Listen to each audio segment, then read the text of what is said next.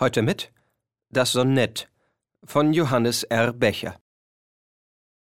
Wenn einer Dichtung droht Zusammenbruch und sich die Bilder nicht mehr ordnen lassen, wenn immer wieder fehlschlägt der Versuch, sich selbst in eine feste Form zu fassen, wenn vor dem Übermaße des Geschauten der Blick sich ins Unendliche verliert, und wenn in Schreien und in Sterbenslauten die Welt sich wandelt und sich umgebiert, wenn Form nur ist, damit sie sich zersprenge und Ungestalt wird, wenn die Totenwacht die Dichtung hält am eigenen Totenbett.